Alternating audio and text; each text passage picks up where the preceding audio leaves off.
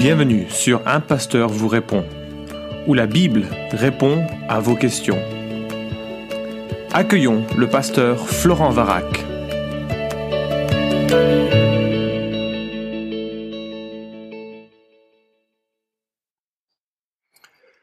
La question est posée. Bonjour Florent, j'écoute régulièrement euh, vos podcasts et approuve le souci du détail biblique que vous apportez aux questions posées. Le problème posé est le suivant. Dans mon église, il y a des soirées de guérison ou autres où une, ou plusieurs personnes responsables reçoivent du Saint-Esprit pendant les louanges des paroles concernant des problèmes ou maladies qu'auraient certaines personnes présentes et les conseils pour essayer de les régler.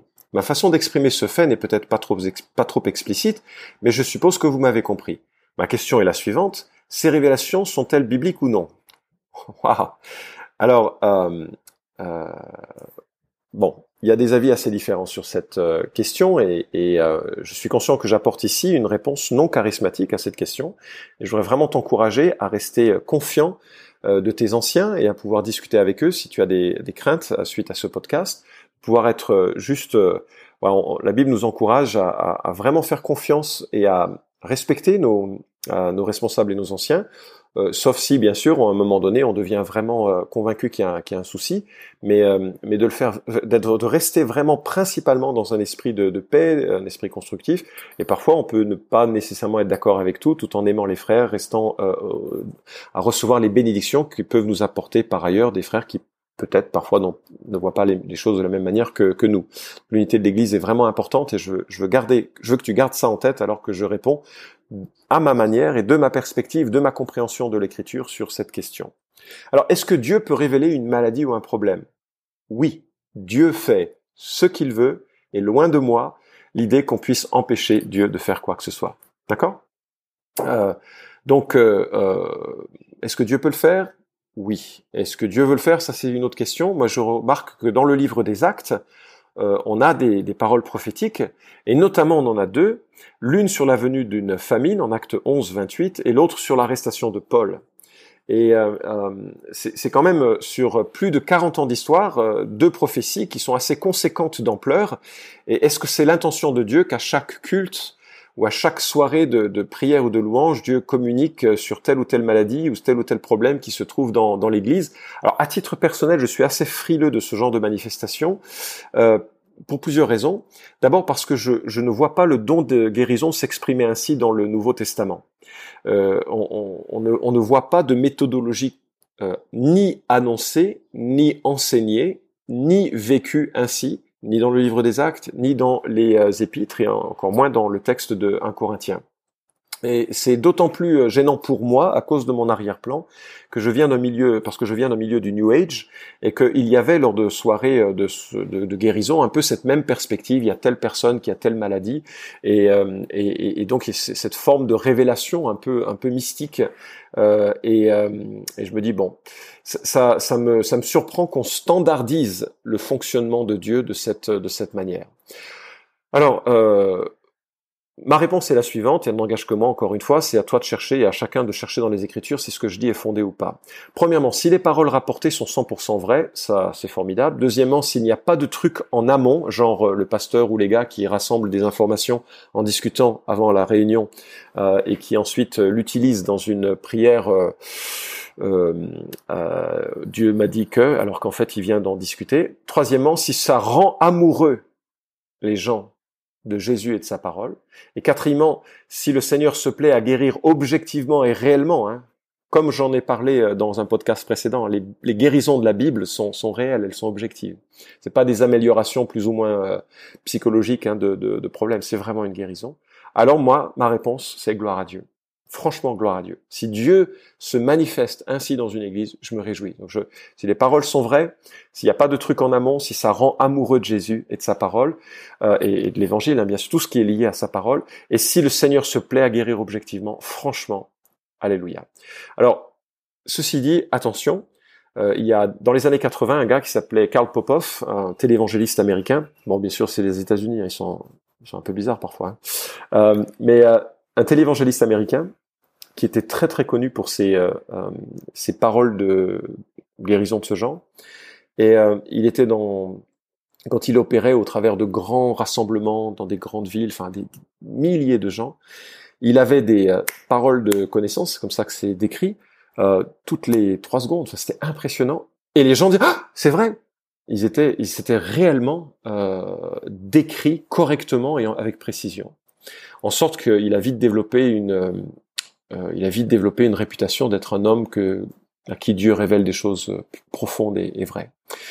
Malheureusement, il y a un, un, prestigitateur séculier, non chrétien, athée, hein, qui, euh, qui se disait il y a un truc, c'est pas possible que, que quelqu'un ait, des révélations, bien sûr il ne le croyait pas, hein, euh, aussi rapides, mais il fallait le démontrer. Et ce qu'il a fait, c'est qu'il est venu avec un scanner de fréquence à la réunion, il a identifié une fréquence, et en fait sa femme euh, accueillait les gens et les malades, puisqu'il avait une réputation d'être un guérisseur.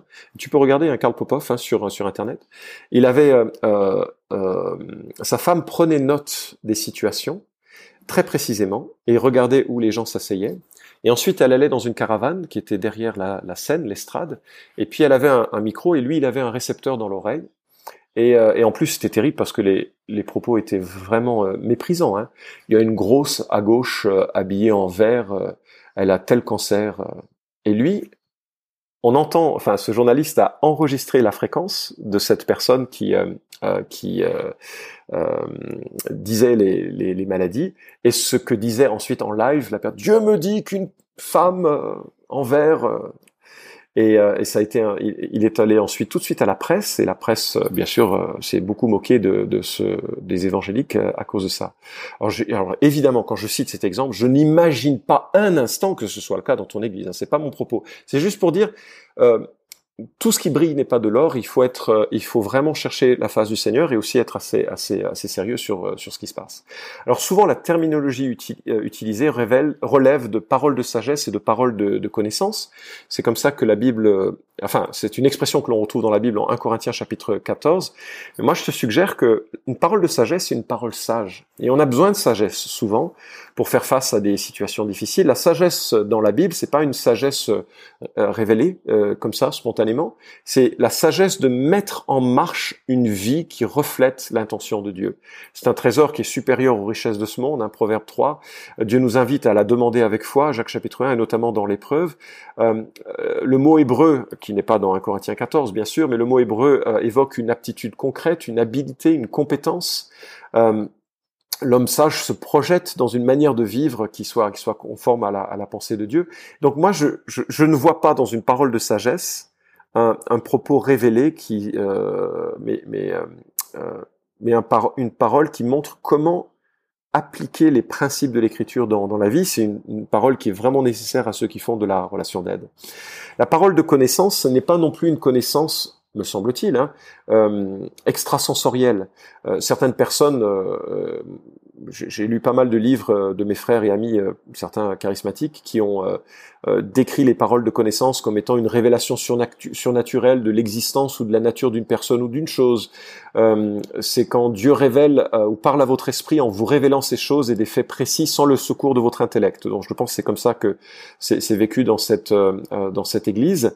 Mais Donald Guy, qui est un, théologien pentecôtiste, parle plutôt d'un don, et je crois qu'il a raison, il parle plutôt d'un don d'enseignement.